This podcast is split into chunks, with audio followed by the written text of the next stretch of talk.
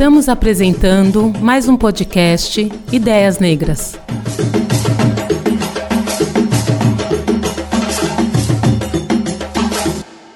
Olá, sou Cris Fernandes, estou aqui no RD Summit 2019, um evento que está acontecendo em Florianópolis. É o maior evento de marketing e vendas da América Latina. Essa já é a sétima edição, com mais de 12 mil participantes, que são profissionais, empresários que lideram negócios de diversos segmentos e tem também mais de 120 palestrantes, especialistas em suas áreas de atuação, que vai desde o marketing, vendas, passando pelo empreendedorismo, tecnologia, sucesso do cliente. Tem também aqui acontecendo uma mega feira de negócios com mais de 100 expositores, né? Enfim, é um evento gigantesco que está um clima muito animado, com muita energia, as pessoas muito abertas para absorver o máximo de informação e conhecimento, fazer conexões de negócio, conexões de amizade e se inspirar. Esse evento é organizado pela RD, que é a empresa chamada Resultados Digitais, que foi fundada em 2011 em Florianópolis e é líder no desenvolvimento de softwares voltado para o crescimento de médias e pequenas empresas. Seus dois produtos, o RD Station Marketing e o RD Station CRM, ajudam as empresas a gerenciar ações de marketing digital e controlar também o processo comercial para aumentar as vendas. Eles já alcançaram 12 mil clientes em 20 países. Aqui do meu lado está a Ana Minuto, que foi uma das palestrantes em uma palestra com muita participação, num palco enorme. Bombou a palestra da Ana e eu estou aqui para conversar com ela um pouquinho sobre o tema que ela abordou, que foi diversidade nas empresas. A Ana Minuto é uma profissional de coach, faz coach, atua há mais de 15 anos na gestão de implantação de projetos de TI em empresas de call center nacionais e internacionais. É formada em Sistema da Informação e MBA em Gestão de Serviços de TI, com ênfase em ITIL, que ela vai explicar para a gente o que, que é. Ambos pela FIAP, possui MBA em Gestão de Projetos pela Fundação Getúlio Vargas. Ana, muito obrigada por você estar aqui com a gente. Eu que agradeço o convite. É sempre bom falar sobre nós e para nós. Exatamente, é por isso que nós existimos aqui, o podcast Ideias Negras. Ana, então eu quero é, começar perguntando um pouquinho do que você falou é, nessa palestra aqui no evento da RD, é, que foi uma mesa sobre diversidade, né? É, no sentido de estimular as empresas a investirem e aumentarem a diversidade em seus quadros de, de funcionários. Então, eu queria saber de você, é, como é que começou esse trabalho com diversidade? É, além de eu ser a própria diversidade, que é a realidade, quando a gente, diferentes todos somos, né? Então, hum. cada um com a sua peculiaridade, eu trabalho essa questão de combate ao racismo, combate à violência doméstica, protagonismo negro há mais de 30 anos. Porque minha mãe era passou por um momento muito complicado, desafiador da vida dela, que foi a violência doméstica, e a partir daí ela criou outras possibilidades para ajudar outras mulheres a dar conta, né? ou, ou denunciar, ou conseguir sair desse movimento uh, tão violento. E aí ela criou algumas organizações e a que a gente sempre participou, estava presente, foi a Fala Negão, Fala Mulher, que fica no extremo da Zona Leste de São Paulo, é, precisamente com José Bonifácio, que tinha e tem ainda esse cunho de ajudar a população negra a ir para próximos níveis, ter novas possibilidades. Ah, quando foi em 2010, eu resolvi sair da empresa que eu trabalhava. Aliás, em 2012 minha mãe faleceu e aí foi uma mudança de vida. Né? Minha mãe faleceu, eu já estava na área da tecnologia e quando ela faleceu, eu tive que voltar né, a tomar conta da organização. E aí eu fiquei algum tempo à frente da, da presidência, gerando vários projetos, então com a ONU, com outras instituições, também a, a Prefeitura de São Paulo. E a gente elaborou bastante projeto, implantou bastante projetos nessa época. Mas eu resolvi que eu não queria mais trabalhar na área de tecnologia, resolvi que eu queria voltar a trabalhar com gente, que era uma coisa que eu abominava antes, né? porque minha mãe passava muito tempo na rua, ou a gente passava muito tempo na rua militando, ah, discutindo, fazendo ações em prol de outras pessoas. Mas quando foi 2012 me deu esse estalo e eu resolvi sair do mercado. Então abri dois negócios. Um eu vendi, o outro acabou não dando certo. E nessa época eu estava me sentindo perdida e resolvi fazer um curso de coaching só para mim. Né? Não era um curso de coaching, nunca nem pensei em trabalhar com coaching, ajudar outras pessoas, mas eu sempre tive aquela aquele bichinho que toda, toda reunião que eu ia, ou, todo, ou tudo que eu pedia para outras pessoas, seja ovo de Páscoa, seja bolsa, seja ah, é, qualquer coisa, roupa, eu sempre me questionava se esse era o melhor caminho, sabe? Porque eu acreditava que a educação, acreditava que ampliar a consciência era um caminho mais curto para que a gente não dependesse tanto do Estado ou da, de que outras pessoas pudessem dar. E quando eu fiz o coaching, eu falei, porra, é isso.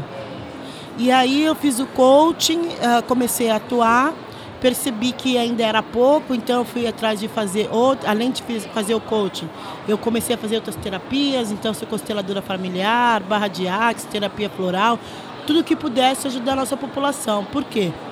Nós vemos histórico muito violento, né? E nossa psique, a nossa forma de ver o mundo ainda está muito é, enraigado os valores e as crenças de ontem. Então, crenças que nos param, a questão de não pertencimento, de não se sentir bem aonde está, de não conseguir dar conta do trabalho por conta do estresse que a gente tem que passar todos os dias. Uhum. Então, é... e aí com o tempo eu desenvolvi uma metodologia que atende essas especificidades, tanto para negros e aí para carreira, vida, quanto para empreendedores. Tá. E com o tempo eu fui, fui dando consultoria, fui ajudando outras pessoas no seu, nos seus trabalhos quando surgiu no meu caminho o laser. Ah, na verdade, a gente acaba atraindo as pessoas, né? E, a gente, e ele tem uma startup que trabalha com diversidade, e que é a, a, a comunidade Empodera. E a partir daí eu comecei a atuar mais fortemente dentro das corporações com a questão da diversidade. E atuar fortemente é fazer dinheiro com isso, uhum. né? Porque é, um desafio hoje é a diversidade é que pegam qualquer pessoa, pegam três, quatro pretinhos que tem na empresa, criam um grupo de diversidade, mas sem direcionamento, sem grana, a pessoa tem que entregar o trabalho dela e também tem que entregar o trabalho da diversidade. Fica muito difícil de você fazer as coisas com real qualidade. Tá certo. Então, pelo que você está falando aí, é, você começou como, com esse trabalho de coach focada no indivíduo e depois veio essa oportunidade de você fazer esse trabalho de ampliar a diversidade dentro das corporações, né, das empresas. Então eu queria entender é, essas duas frentes.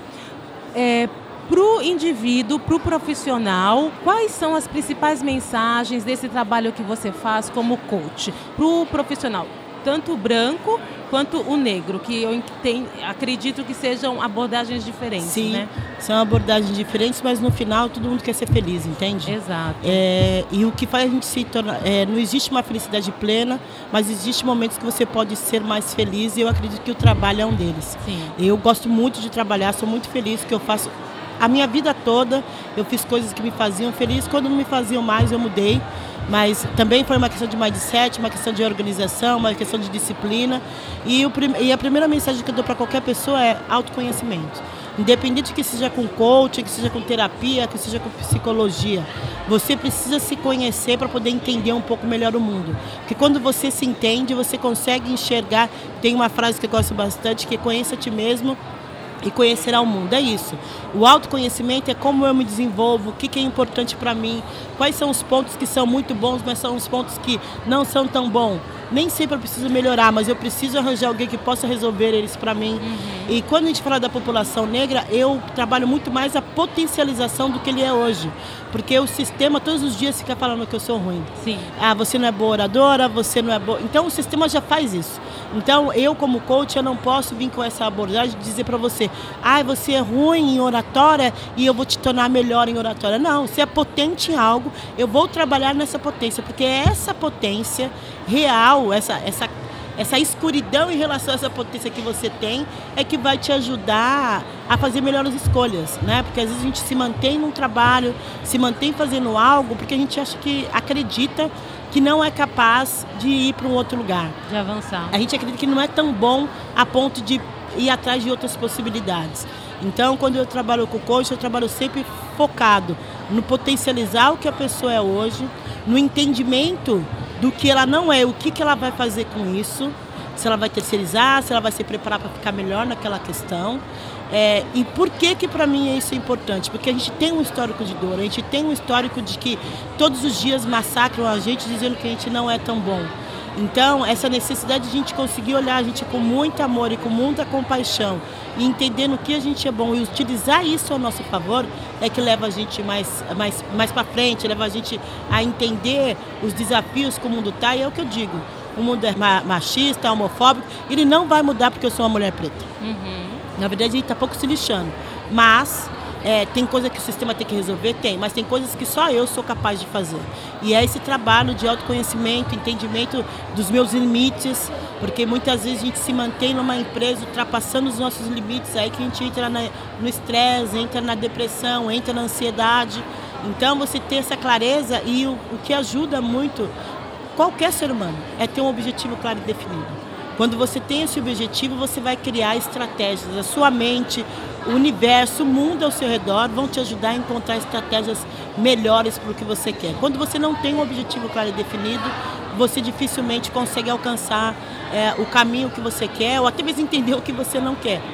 Porque se você não sabe para onde você quer ir, qualquer lugar serve. Tá certo. Agora, e do lado das empresas? Eu estava assistindo sua palestra e você falou uma frase muito forte e muito importante para as empresas, que é me chame para fazer negócios, não me chame para tirar foto. Fala um pouquinho mais disso para gente. Eu sou da área de tecnologia, eu gosto de números, eu gosto uh, uh, do mundo matemático, que é ele que demonstra para a gente se o caminho que a gente está indo é certo ou não. Hoje nós estamos passando por um processo de falar de diversidade, mas a gente ainda tem um desafio de vivenciar essa diversidade. Não acredito em diversidade que você faz uma vez por ano e tudo bem, mas pelo menos você está fazendo. Então, eu recebo muitos e-mails, muitas reclamações de que a empresa tem pretos, um número reduzido de pretos, não tem área de diversidade, mas pega a falta das pessoas para poder tirar para poder mostrar que está fazendo diversidade. Uhum. E aí, isso é uma coisa séria não só para a empresa, mas também para a pessoa que está sendo utilizada como bode expiatório. E muito mais que isso, isso vai trazer em algum momento um retorno ruim para a sua empresa, vai trazer um retorno ruim para o seu negócio. Então, quando eu falo especificamente de diversidade das empresas, eu estou falando de dinheiro. Então, eu só consigo comprovar para uma empresa que ela está no caminho certo, que se ela colocar diversidade e avaliar essa diversidade. Não é só colocar porque é moda. Uhum. Mas você tem que mudar toda uma questão cultural. Tanto mim, enquanto mulher preta, que estou entrando num ambiente que eu desconheço, tanto de quem está lá dentro e nunca teve uma presença preta lá dentro. Então, são muitas especificidades, muitas subjetividades e é o que eu sempre digo, diversidade você não faz um dia para o outro, diversidade você não faz com 10 minutos de palestra. É uma mudança de mindset, e não é só mindset do branco, mindset do preto também. É o que eu sempre falo, todos os dias eu me organizo e oro para ser menos branca, porque é uma realidade. Nós viemos e fomos programados por uma sociedade branca, machista, racista. Logo, eu sou muito parecida com essa sociedade. O que eu tenho de diferente é por passar essa situação que a gente passa todos os dias enquanto mulher preta e ampliar a minha consciência todos os dias. Então você só é capaz de combater uma coisa que você conhece. Então eu me reconheço como uma pessoa que tem ações racistas. Não, mas você não pode, imagina, preto não é racista. Sim, é porque eu vim do, do, de um planeta racista, machista e homofóbico. Então, quando a gente tem essa visão, a gente começa a rever a forma como a gente fala, quais são as palavras que nós utilizamos, com quem a gente está andando, como é que a gente está fortalecendo essa pessoa. Porque eu, no lugar que eu estou hoje, me colocaram como referência. Pode ser bom, pode ser ruim, tem gente que gosta, tem gente que não gosta, mas é o que eu digo, todos os dias eu preciso ter muita clareza do que eu quero, do que eu tenho como objetivo moral meu. Então, quando a gente pensa em diversidade, é, tem que ser uma questão moral. Tem que ser uma coisa que você olha e fala, cara, é muito importante fazer. Porque fazer só porque estão fazendo, sem nenhum engajamento, sem nenhum movimento, sem, sem vontade genuína e real para fazer, dificilmente vai dar certo. Porque é verdade, eu, né? é, eu tenho que parar para olhar minha cultura, eu tenho que parar para mudar a, a, forma como eu olho as pessoas, eu tenho que parar e sair da minha zona de conforto. O quanto você está realmente querendo sair da zona de conforto, ou quanto realmente você vai querer pensar em coisas que você nunca precisou. Exato. É porque o que você está falando aí é assim, não basta só contratar um negro para dizer que você está sendo diverso. Não basta só contratar, tem que também fazer um esforço de mudar a cultura para reter esse talento, para fazê-lo avançar, para promover, enfim, para é, apoiá-lo para que ele chegue em posições de liderança. E para isso, então, tem que ter todo um trabalho que é complexo, porque problemas complexos é, tem que ter soluções complexas, né? Para mudar a cultura da empresa, é isso, né? Sim, é uma, e, e não é só a cultura da empresa, né? É uma cultura é, Brasil. Uhum uma da cultura Brasil. Um todo, hoje, né? por exemplo, Brasil não, mundo hoje, por exemplo, as empresas só estão fazendo, as empresas que estão fazendo melhor, estão fazendo porque é uma determinação internacional. Então tem instituições que têm que tem as suas as, as suas programações fora do Brasil e lá no e fora do Brasil essa pauta é muito forte. E são essas empresas internacionais que estão trazendo a pauta, não são as brasileiras, o que é pior. Porque aí isso retarda muito. Então quem faz? São as multinacionais, tá? E as pequenas e médias empresas? Quem vai fazer? Que são brasileiras. Como é que você faz para entrar nessas empresas? Que são as empresas que mantêm o mercado. Não são as multinacionais que mantêm a economia do nosso país, são as pequenas e as médias empresas. E se você não está aí, como é que você pode fazer com que essa cultura modifique? Como é que eu posso trazer mais dinheiro para essa empresa se ela entende que está tudo bem, ela só tem homem no quadro dela? E Ana, é, me fala uma coisa, nesse seu trabalho então de consultoria para as empresas, né, para aumentar a diversidade, você deve ouvir ainda muita, muita daquela frase assim, ah, mas a gente não acha um profissional negro com a qualificação que a gente, a, a gente precisa. O que, que você responde nesses casos? Você não acha? Forme. É simples. É que eu não.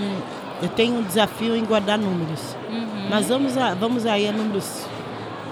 A jogar números. Há 100 anos atrás tinha uma, muito menos que isso, tinha uma lei que dizia que eu não poderia estudar. Uhum. Então, não é você fazendo com a precariedade que é a nossa educação, tanto a nossa educação de base quanto as faculdades, que você vai encontrar alguém pronto. Você vai ter que preparar. Que, por exemplo, ah, muitos trabalhos a gente fez de questionamento. É eu estou dizendo, não é para você pegar uma pessoa que não vai te entregar. Uma pessoa que você contratar pode ter sim seus desafios, mas é uma pessoa que está afim de fazer, ela vai lá, ela vai estudar, ela vai fazer. Então, a gente questiona muito as questões do, do ter o inglês. Sim. Ah, é obrigatório. Obrigatório para quem? Porque a gente começou a questionar nas empresas. Cara, é obrigatório, mas quando que esse cara vai usar inglês? Exato. Ah, é, hum, cara, nunca, o cara nunca usa. Então por que, que é obrigatório? Isso não quer dizer que ele não tenha que estudar. Isso só quer dizer que você vai ter que organizar a sua empresa para entender que esse cara não tem inglês. E para além disso, você vai ter que ajudar esse cara nessa caminhada para que ele desenvolva o inglês para quando você precisar esteja tudo bem. Então, é, tem alguns profissionais que estão prontos. Não sei o que é estar pronto. Porque quando a gente fala da questão racial, toda vez eles inventam mais uma outra, mais um obstáculo. Se você tem ah, o ensino médio é pouco, aí você tem que fazer o, a, faculdade. a graduação. Uhum. Aí você faz a graduação, é pouco, você faz a pós. Aí você faz essa pós, não, você não pode fazer essa pós, você tinha que ter feito essa. Aí você faz essa, aí, mas não era essa pós, cadê o inglês? Exato. Aí você tem inglês, mas você não tem o espanhol. Quer dizer, então, são sempre coisas bizarras que são exigidas para a população negra, que já são exigidas porque eles já sabem que a gente não vai conseguir chegar nesse patamar. Exato. Então, quer dizer, tem algumas pessoas que chegam, chegam, mas essas pessoas não podem ser, usadas como parâmetro. Eu sou 54% da população. Eu não posso ser utilizada como parâmetro, ou como balanço, ou como meritocracia para ninguém. Uhum. Eu não sirvo. Na realidade, eu sou um erro do sistema. Contrariando as estatísticas. Este é o problema. Eu sou um erro do sistema. Então, todas as pessoas que conseguiram dar um passo a mais, A gente não tem. É lógico que a gente tem um trabalho, eu valorizo esse trabalho, eu sou foda mesmo no que eu faço, mas não posso achar natural que só eu faça isso. E a sociedade coloca eu como se fosse a única, a toda poderosa timona. Tá, mas você tem 54% da população que são muito melhores do que eu. Por que, que essas pessoas não são incentivadas e não são fortalecidas para estar? Uhum. Então, não dá para me ficar sendo erro do sistema. Uhum. Daqui a pouco eu vou, eu vou fazer a passagem, como acontece com todo mundo. E aí? Quem vai vir atrás? Quem a gente vai fortalecer para poder dar continuidade? Porque não vai parar por aqui. É o que eu digo. A gente está tomando consciência para que a gente consiga aumentar, principalmente na área de, de, diretoria, na área de liderança, vai demorar aí, no mínimo, umas quatro, cinco décadas. Isso eu sendo muito positiva. Sim. Entendeu? Então são coisas. A gente precisa começar a sair dessa questão de tá tudo bem.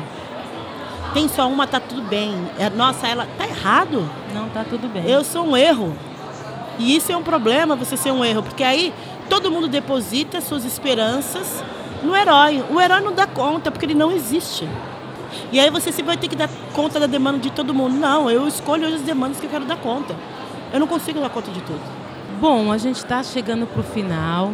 Eu queria saber de você, eu sempre pergunto para o entrevistado aqui, porque o, o nosso ouvinte se interessa para ampliar repertório, ampliar conhecimento.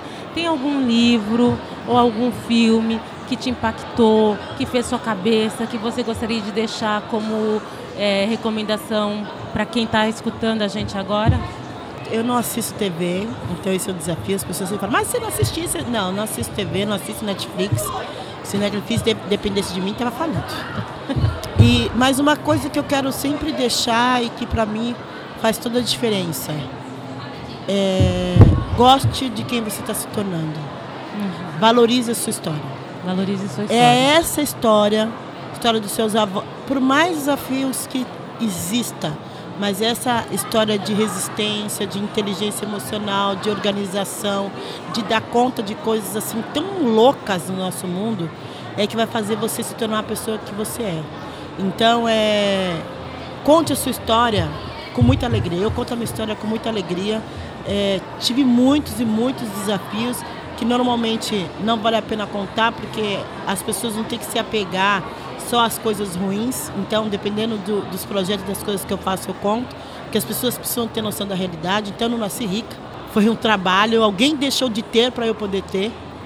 Né? Então, essa questão de você olhar para a sua história com compaixão, com amor, reverenciar quem veio antes de você, entender como é que você funciona, como é que sua família funciona e como isso pode te ajudar ir para o próximo nível, é que realmente pode virar a chave da transformação que você tanto espera. Então ame sua história porque ela é única. Ninguém tem uma história melhor que a sua. Muito bom. Sabe as palavras. Muito obrigada, Ana Minuto. Eu que agradeço, agradeço a todos os ouvintes. Acompanhem minhas redes sociais, Instagram Ana Minuto, Coaching, LinkedIn Ana Minuto, Facebook Ana Minuto. Meus telefones estão lá, precisarem de alguma coisa, conte comigo. Mas lembre, não me chame só para tirar foto. Me chame também para fazer negócios.